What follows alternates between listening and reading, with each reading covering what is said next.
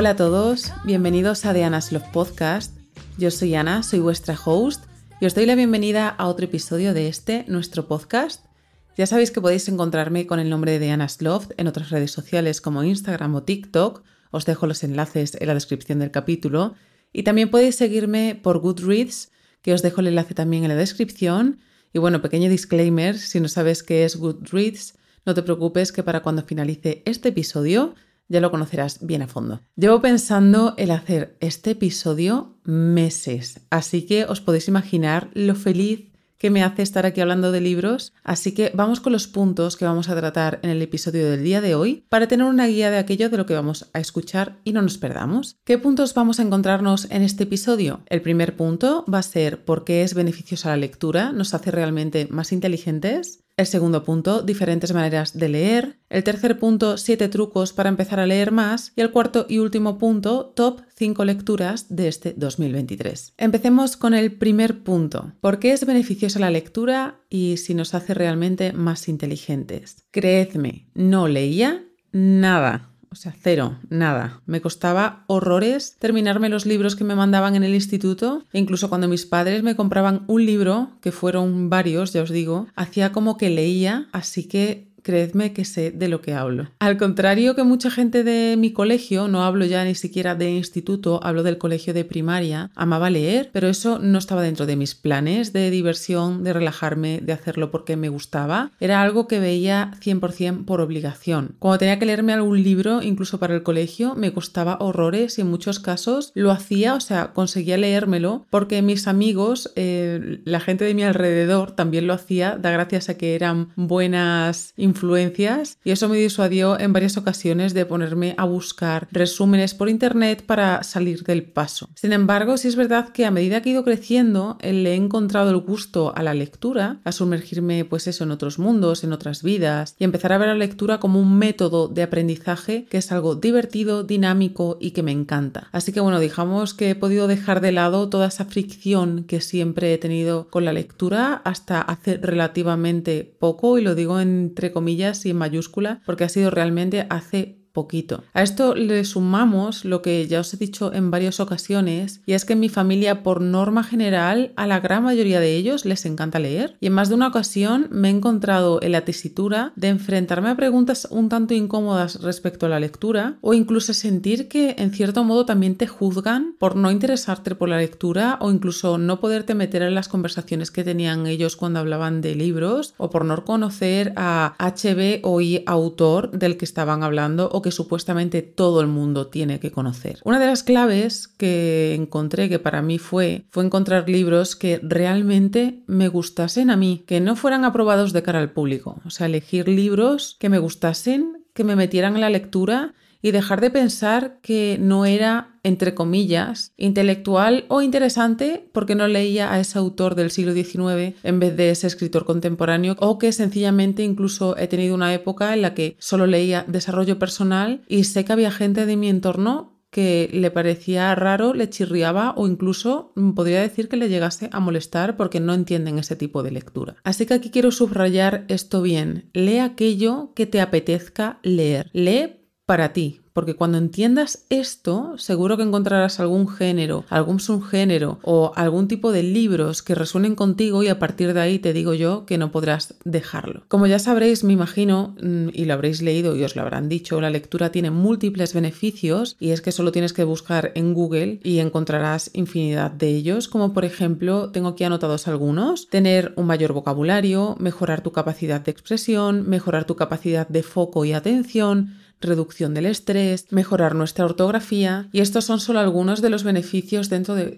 los miles que hay y yo podría añadir un poco de mi tintero el conocer diferentes culturas, aprender de las vivencias de otras personas, mejorar el descanso e incrementar la creatividad e imaginación. Así que sí, por mucho que le costase admitirlo a mi minillo del pasado, tengo que decir que leer ha traído a mi vida innumerables beneficios y que gracias a la lectura he vivido muchas vidas, he mejorado también la confianza confianza en mí misma, he crecido y madurado como persona y me siento más confiada incluso a la hora de tener relaciones y hablar con otras personas. Así que eso es nada y poco para lo que me ha aportado la lectura. Por eso quiero compartiros aquí en este podcast mis diferentes sistemas de lectura, al igual que trucos para leer más y que a mí me han funcionado y que ojalá a ti alguno de ellos también te ayude. Vamos con el segundo punto, que es las diferentes maneras de leer. E imagino que esto ya lo conocéis de sobra, pero para aquellas personas que aún no lo sepan, podemos leer a día de hoy en físico, obviamente, en digital, pero hace un tiempo, de un tiempo a esta parte, que se le ha añadido el poder de la lectura auditiva, que no es otra cosa que el mundo de los audiolibros. La lectura en físico, que es la más conocida por todos, es la lectura en papel que todavía pues tiene esa parte romántica del poder tener un libro en físico entre las manos, que a mí sinceramente es la que todavía a día de hoy me sigue gustando más y con la que más disfruto. Y bueno, tiene ese poder de pasar las páginas, disfrutar de todo lo que un libro en físico se refiere, el tipo de encuadernación, cómo es el diseño de la portada, el olor del libro, el tipo de papel que trae e incluso si hay dibujos y diseños en su interior que nos atrapen un poquito más en la lectura, la verdad que es muy especial y esa parte romántica de un libro en físico no se lo quita nadie. Luego pues tenemos la lectura en digital, que bueno, es mucho más cómoda y portátil que algunos libros, ya que pese a que a mí me encanta leer en físico, como ya os he dicho antes, no es igual de cómodo llevar un libro electrónico, una tablet, tu móvil o incluso si estás por ahí tener tu ordenador y tu portátil que llevar contigo cinco libros de 400 páginas, por no hablar de incluso de los 600, 1000 páginas que hay algunos libros contigo a todos lados. O sea, no solo lo digo por el peso, porque obviamente pesa un libro de mil páginas pesa lo suyo, sino por el espacio que ocupan y sobre todo si nos vamos de viaje o somos de los que nos gusta leer en el coche, trenes, aviones y que vamos incluso a veces con solo un bolso o con una mochila, la verdad que llevar tantos libros a veces se vuelve un poco tedioso. Y bueno, por último, lo que os he dicho antes, tenemos los libros en formato de audio, que son conocidos como audiolibros. Sé que a mucha gente eh, esto no le hace mucha gracia y que no lo considera, no considera eso, los audiolibros como una lectura como tal. Y he de decir que a pesar de que yo en mi momento tuve mis reticencias. Me parece una muy buena opción en según qué ocasiones y esto no me lo podéis debatir, pero es que cuando un audiolibro está bien locutado es una maravilla. O sea, si sois amantes del el sonido y demás, es que es un arte. Y creo que es verdad que no todos los libros funcionan para ser locutados y narrados, pero aquellos que sí o sí funcionan son un espectáculo. Y bueno, vamos con el tercer punto de este podcast, que son los siete trucos para empezar a leer más, que es la parte importante del episodio, el grueso del asunto,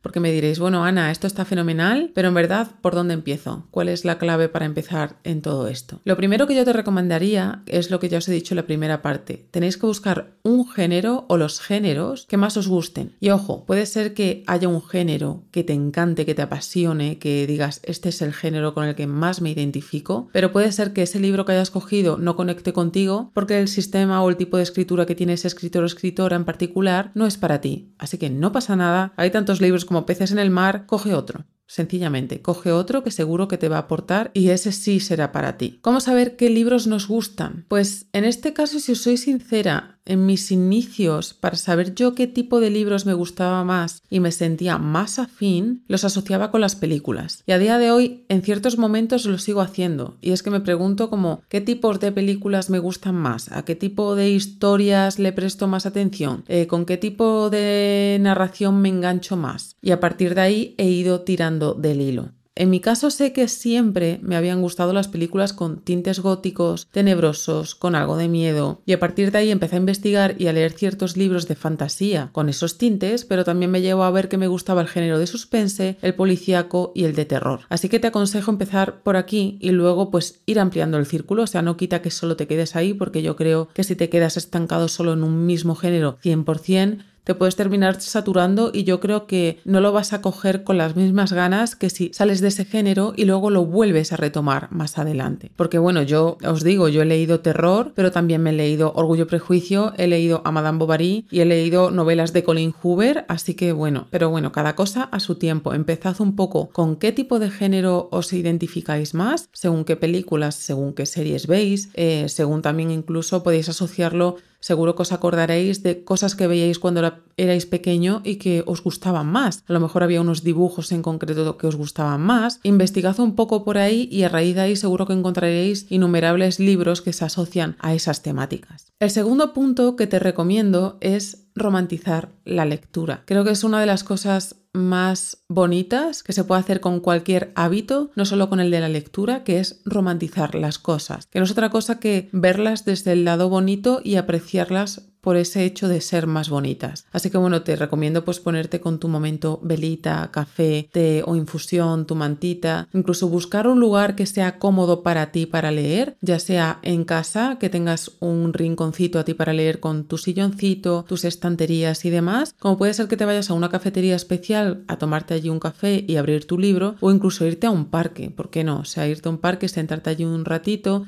incluso ahora que estamos en la época de otoño e invierno, puede ser que en un día soleado te vayas una tardecita a leer a un parque tan ricamente y será ideal. También te recomiendo que decores tus libros y que les des el espacio que se merece. Con ello digo, hay ahora miles de fundas de telas con estampados estacionales o de temáticas concretas para proteger tus libros. Si no sabéis de lo que os hablo, son unas fundas de tela que tienen por dentro un poco de protección para cuando tú metes esos libros tanto en, en tu mochila, en tu bolso y demás, no se golpeen. Y la verdad que tienen su función porque obviamente no se te golpean, pero también te permite el comprar estas pequeñas cosas que adornan la lectura y que las podéis hacer más vuestra. Incluso si ya vais teniendo un montón más, porque a mí me ha pasado, mi madre como es la que me las hace, hemos ido comprando un montón de estampados y me permite de que, bueno, en la estación de otoño cojo unas, en invierno cojo otras y luego, bueno, pues soy amante de Harry Potter, de ciertos libros, de, ciertos, de ciertas historias, pues he ido comprando y añadiendo esas telas a diferentes fundas. Aparte de esto, pues te recomiendo también mirar un, par, un marcapáginas bonito. Creo que estamos muy acostumbrados a que en las librerías, obviamente, nos regalen muchos marcapáginas que vienen pues, de maneras de publicidad de otros libros que van sacando editoriales, pero podéis comprar marcapáginas bonitos en librerías. Sé que en la Casa del Libro tienen marcapáginas bonitos y sé que en diferentes librerías pequeñitas también lo traen. Por ejemplo, sé que en The Secret Kingdom, que es la librería a la que yo voy inglesa, también llevan. O sea, echarle un vistazo porque hay algunos súper bonitos y si no también en páginas como Etsy y demás, sé que hay personas particulares que también los diseñan y son preciosos. Y luego también dentro de todo esto, también os recomendaría, aunque yo todavía no lo tengo, es crear algún sello para vuestros libros, para que sean de vuestra biblioteca. En este caso, pues a lo mejor sería la biblioteca de Ana, biblioteca de Diana's Loft o algo así, que yo en la primera página del libro selle. Y esto es genial porque hay sello de tinta de toda la vida, pero también hay uno que estampáis y que crean como un relieve, que son preciosos y que ya los he visto en Amazon así que echadle un vistazo porque en esto también hay un mundo. Y luego, bueno, pues si eres, un fan del libro electrónico, mira alguna funda transparente y decóralo con pegatinas y algún pop socket. Si no sabes de lo que te hablo, hay un vídeo en mi Instagram y en TikTok que subí así que es un poco de ASMR de cómo decoraba yo mi Kindle cuando me llegó este verano, que compré varias pegatinas y demás y se hace, aparte de que es más bonito, lo proteges y es más cómodo leer, sobre todo con ese pop socket detrás para agarrar el libro. Y luego por otro lado, si eres de los que marcan, subrayan y escriben los libros, pues tenga a mano un estuche bien bonito con tus rotuladores más especiales y bolis favoritos e incluso un estuche que ya los he visto que yo no soy de subrayar ni nada de esto. Sí,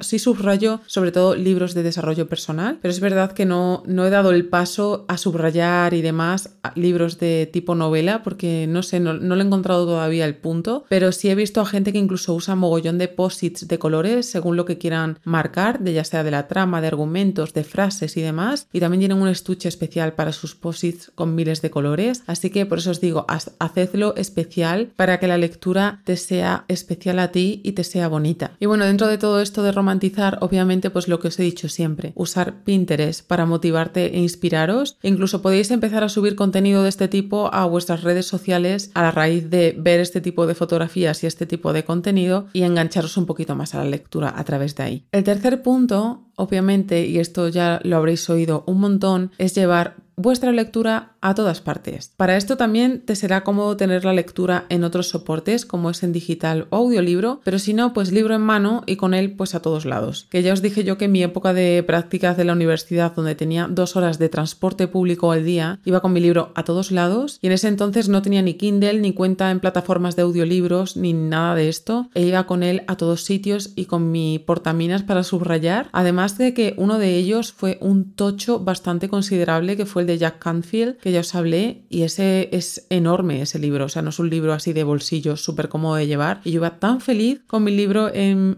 mi metro y me lo pasé súper bien y además me gustaba, era como un momento que lo, lo tenía como tan tedioso de pasar tiempo en un metro que se convirtió en un momento para mí y de disfrutar de esa lectura. El truco número 4 es que combines lecturas y que dejes a un lado esas que no sean para ti. Combinar lecturas porque te permite coger un poco de aire fresco de unas a otra. Con esto digo, yo por ejemplo ahora estoy leyendo un libro, imaginaros, de Navidad que es tipo más romántico, pues cojo un libro de desarrollo personal y a lo mejor un libro tipo policíaco. Y con esto tampoco mezclo historias que te puede pasar al principio si empiezas encima a coger, imaginaros, tres libros de fantasía, por muy diferentes que sean a lo mejor las historias, puede ser que las mezcles. Entonces te, te recomiendo que combines pero que sí que sean diferentes entre sí. Y por otro lado, obviamente dejar a un lado las que no sean para ti. O sea, no tienes por qué terminarte lecturas que a día de hoy no te gusten. Y no quiere decir que no las vayas a leer en un futuro y que en ese momento te encanten. Yo os dije en su momento que yo quise leer Cumbres Borrascosas porque lo tenía ahí como un libro que yo sabía que me iba a gustar y lo intenté dos veces en tiempos separados, o sea, había meses de diferencia y en ninguno de esos momentos fue para mí. También lo intenté en audiolibro y tampoco. Y cuando lo cogí esta última vez fue el momento y me lo bebí en un momento. Entonces por eso os digo, no os agobiéis con empezar un libro y tener que acabarlo sí o sí, porque estáis sufriendo leyendo un libro que en ese momento nos gusta y que podríais estar realmente leyendo otro que de verdad os aporte y que os lo bebáis en un momento. Luego el siguiente punto es que sigas a gente que le guste leer y apunta nuevas recomendaciones constantemente. Yo os he dicho que inspirarte de gente que lee y que le encante leer, sobre todo que lea esos géneros que a ti también te gustan, te va a hacer que te contagies de esa emoción que ellos tienen por la lectura y que lo puedas trasladar a tu día a día. Yo os he dicho que este ha sido uno de los puntos para mí más clave a la hora de yo leer más a lo largo del año, porque empecé a seguir en mis redes como Instagram, TikTok y YouTube a un montón de gente que leía mm, infinidad de libros y de todo tipo y me compartieron esa emoción por la lectura y aparte de eso me hicieron recomendaciones que yo no conocía para nada de libros nuevos que iban sacando y de historias nuevas que me podrían atraer. Entonces cada vez que yo veía que ellas recomendaban algún libro en concreto o que se habían leído tal libro que les había apasionado, yo me ponía a buscarlo y lo tenía guardado en mi carrito infinito de Amazon, que siempre os digo, y lo guardaba ahí. Y con esto también voy terminando lecturas y empezando lecturas nuevas porque estoy emocionada por coger esa nueva lectura que he visto. También deciros que a lo mejor si no sois tanto de redes sociales, a lo mejor en vuestra librería de confianza hay algún club de lectura y os podéis apuntar a él y compartir esa lectura con otras personas. El penúltimo punto, el sexto punto, te recomiendo si te apetece que lleves un seguimiento de tus lecturas, ya sea un journal o sea una libreta de lecturas o un Goodreads. Sé que hay otras plataformas, pero las desconozco, entonces voy a hablar de lo que yo uso, que puede ser eso, pues un journal, que es una libreta para gestionar tus lecturas, o la aplicación de Goodreads es para ir guardando lecturas que te apetece leer, lecturas que estás leyendo actualmente, e incluso ponerte retos de cuántas lecturas quieres hacer a lo largo de ese año. Con estas cosas, que son pequeñas cosas, puede ser que haga de tu lectura algo más divertido y dinámico, y es lo mismo que cuando quieres traquear hábitos, que tú coges tu libreta o coges tu, aplicación de Notion, que sé que mucha gente lo hace por ahí, y te pones a traquear, pues hoy he bebido 3 litros de agua, hoy he andado 10.000 pasos, hoy he ido al gimnasio, hoy he comido súper bien, todas estas cosas, pues también traqueemos lo que es la lectura para nosotros, de a lo mejor quiero leer 50 páginas todos los días, o voy a apuntarme tales libros y a lo mejor este mes quiero leer tales libros, o el mes de diciembre voy a buscar libros navideños y voy a anotar ahí que quiero leer tres libros navideños. Y con Goodreads la verdad que a mí me motiva mucho porque voy subiendo constantemente las páginas que voy leyendo y demás y tú vas viendo cómo va creciendo tu lectura por porcentajes y ya sabes que a lo mejor la lectura que empezaste ayer de repente has leído eh, X páginas y ya llevas un 25% del libro. Y es verdad que es un método de traqueo que a mí me motiva a leer más. En el caso de que esto no sea para ti, pues obvia este punto y ya está. Pero si no te animo que lo pruebes tanto en físico como en digital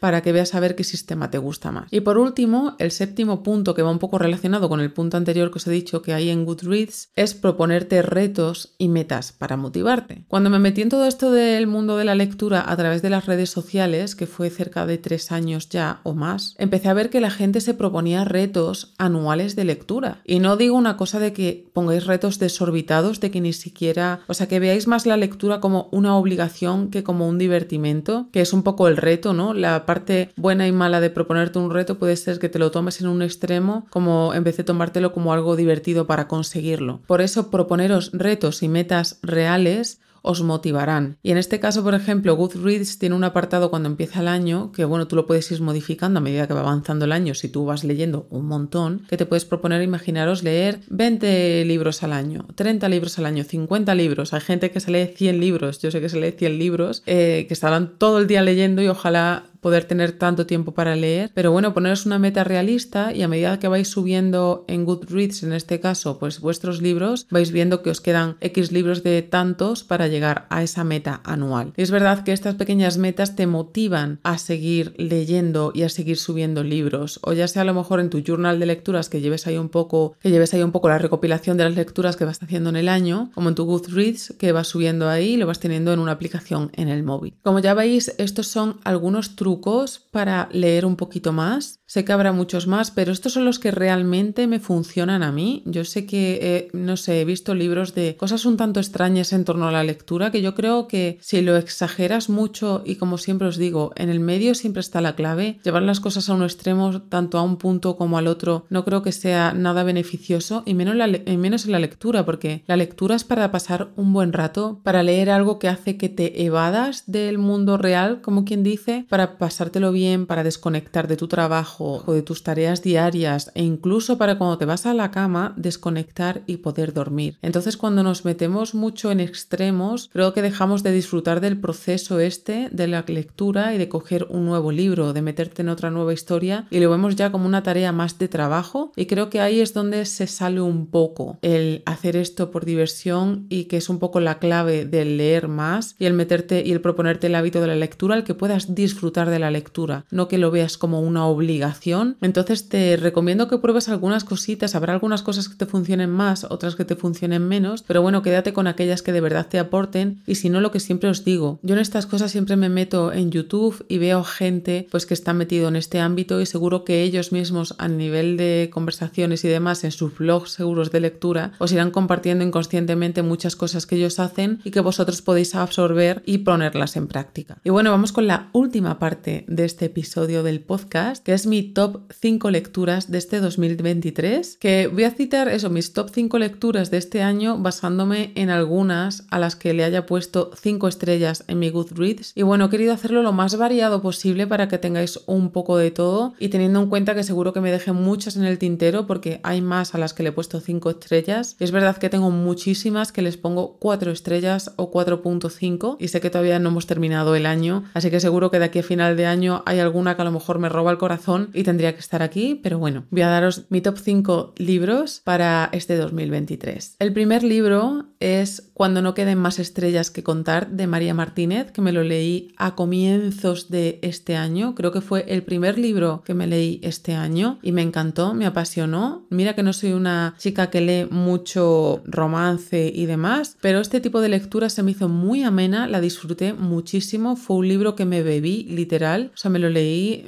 en nada de días. Me encantó la forma de narrar que tiene María Martínez. De hecho, ahí conocí a la autora y me leí muchísimos más libros de ella este año y también algunos en formato audiolibro que disfruté mucho. Así que si queréis leer un libro que tenga un poco de romance aparte de más historia, porque no es romance puro y duro, tiene más allá, este es vuestro libro. El segundo libro, que bueno, podría citar con este tres porque es una trilogía, es la trilogía de Los habitantes del aire de Holly Black y he citado aquí el primer libro para que tengáis un poco el primero, el conocimiento del primero, que es El príncipe cruel. Y yo os digo, es la trilogía de Los habitantes del aire y me encantó porque venía de leer varias novelas de fantasía, pero que estaban muy metidas con tema romance a saco, y empecé a desligarme mucho de la fantasía porque me saturé mucho de ese tipo de narración y coger este libro me dio un soplo de aire fresco y me hizo engancharme otra vez a la fantasía porque esto es fantasía con un poco de romance, no romance con un poco de fantasía, así que lo disfruté mucho, el primero, el segundo y el tercero, o sea, me los leí del tirón. El tercer libro he puesto dos porque no he podido decidirme por alguno de ellos, que es El libro negro de las horas de Eva García Sáenz de Urturi y, como ya os dije en el anterior podcast, La asistenta de Frida McFadden, que es eh, The Housemates, que me han gustado los dos, les puse cinco estrellas y los he disfrutado un montón, cada uno es muy diferente. El libro negro de las horas pues obviamente es una novela española hecha por Eva María Sáenz de Urturi, que yo la conocí porque me leí los, libros que están basados en la ciudad de Vitoria. El libro está en Madrid inspirado y aparte sale en la zona de los libreros que está en la Cuesta Moyanos, que he ido siempre con mi padre y con mi madre allí y que está cerca aquí de Retiro y la historia que trae un poco entre los libros y demás y la investigación policial que hay en torno a ellos me encantó. Y el de la asistenta de Frida McFadden, pues que os voy a decir que ya nos haya contado, que es un libro que te atrapa de principio a fin y que aunque creo que no sea un libro súper fuera de lo normal, la manera que tiene ella de narrarte toda la historia te hace estar en tensión en todo el libro y es verdad que es un libro que si lo empezáis y tenéis tiempo de una sentada os lo podéis leer o por lo menos en dos días. Y luego vamos con el cuarto y quinto libro que son libros ya destinados al desarrollo personal, al crecimiento personal, de empresas y demás. El cuarto libro es El almanaque de Naval Ravikant que lo tenía pendiente desde hace años leérmelo, no me lo había leído y lo había visto en innumerables vídeos que veo de gente que se dedica al desarrollo personal, de coaching y demás, que era un libro que se tenía que leer sí o sí. Y la verdad que es un libro que me ha encantado, pese a ser un libro que va por trocitos, porque es un libro que es un libro que reúne todo el conocimiento que ha ido sacando Naval Ravikant en redes sociales, en entrevistas, en tweets y demás. La verdad que ha conseguido el escritor reunir súper bien todos estos pedazos para crear un libro, por eso se llama El Almanaque, y es una pasada de libro. Tiene muchas enseñanzas, pese a ser breves muchas de ellas, pero que te ayudan mucho y te sirven a esclarecer muchas dudas y a conocer ciertos puntos de vista de otras cosas, porque incluso habla de filosofía, de matemáticas, habla de incluso el poder de la mente, de cómo llevar más allá tu inteligencia, te hace recopilación de libros totalmente fuera de lo normal o de lo que estamos acostumbrados a leer sí o sí, que se recomienda, pues eso en temas de desarrollo personal y demás, sino te hace ir mucho más allá a que aprendas de ciencias, de matemáticas. Me encantó, o sea, de verdad, si queréis un libro que sea ameno y que os dé información, información en poco tiempo y eso, y golpes como de sabiduría de esto que os abre los ojos a cada rato, este libro es para vosotros. Y el último libro que no podía dejarlo porque de verdad me ha encantado y no solo porque me haya encantado, sino porque he puesto en práctica varias de las cosas que pone ahí y es que han funcionado, que es increíble, no solo en conversaciones de tú a tú, sino en emails y en conversaciones escritas con personas, me han funcionado de verdad. Ha sido increíble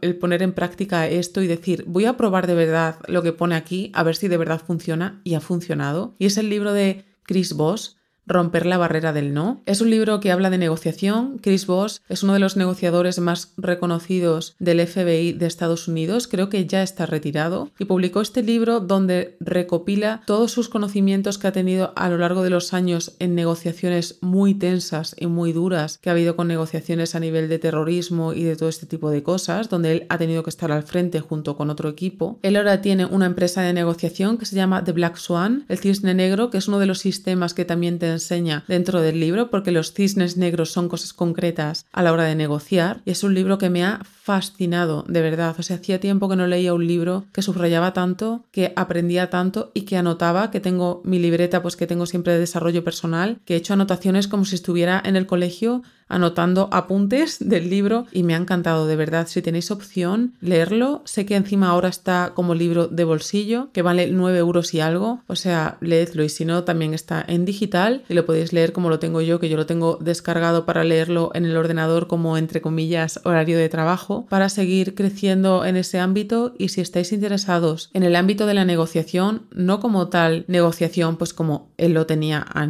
a nivel del FBI, que obviamente es una de las partes que te enseña, sino en relaciones personales. La negociación es palabras entre personas y el tú querer una cosa y querer conseguirla a, a través de la palabra, ya sea con tu frutero, con tu amigo, con tu padre, con tu pareja, con, lo con la persona que sea, y es hablar y tener una negociación con la gente, y es hablar y querer conseguir llegar a un punto con esa gente. Entonces es que me ha fascinado, no puedo deciros nada más de este libro porque es uno de los últimos que me he leído este año, de hecho lo estoy terminando, creo que para cuando suba este podcast ya lo habré acabado, estoy como en el 90% y es que me ha fascinado. No, no veo momento de releerlo porque creo que hay muchas cosas que me he quedado en el tintero y que he subrayado y que de cara al próximo año me gustaría releer o incluso abrir y volver a echar un vistazo a ciertos puntos del libro. Así que nada, hasta aquí el episodio del podcast del día de hoy. Deciros que me ha encantado hablar de libros. Me sorprende mucho hablar de esto con tanta emoción cuando ya os he dicho, yo era una persona que no leía nada. Me acuerdo que me regalaron Harry Potter y no lo leí, o sea, hacía como que leía el libro, no me enganchaba el libro y encima tenía como ese, ese doble rasero de no querer enfrentarme a una lectura y no querer meterme dentro de la lectura. Así que esa Ana de 10 años, 11 años, seguro que me veo hoy aquí hablando de libros y que incluso se haya leído 60 libros en un año y yo creo que se le abriría la boca y la boca le llegaría al suelo de la, vamos, de la alucinada que estaría. Así que estoy muy contenta de estar aquí compartiendo con vosotros esto, que sé que es un hábito que mucha gente le encanta, que por fin he conseguido disfrutar de él, meterme en él. Deciros que he conseguido encontrar también un poco mi nicho de gente que comparte el tipo de lecturas que a mí me gusta, que es pues eso, el desarrollo personal, que también es el tema policíaco, el tema de suspense, algo de terror, que disfruta incluso de las lecturas estacionales, como puede ser eso en otoño, las de invierno, y que no estoy tan presionada por esa sensación que os decía al principio de tener que leer a lo mejor siempre géneros clásicos porque si no parece que no estás leyendo. Y no, puedo combinarlos. Como ya os he dicho, he leído Madame Bovary, he leído Orgullo y Prejuicio, he leído Cumbres Borrascosas, pero no decir que no pueda leer, pues lo que os he dicho antes, cuando no queden más estrellas que contar de María Martínez, o que no me pueda leer el almanaque de Naval Ravikant porque sea menos válido que leer otro libro. Entonces, bueno, espero que os haya gustado, que os haya inspirado, que os haya quedado ahí ese gustillo de seguir leyendo si lo estáis haciendo, pues que ya llevéis años con la lectura y que la disfrutéis, pues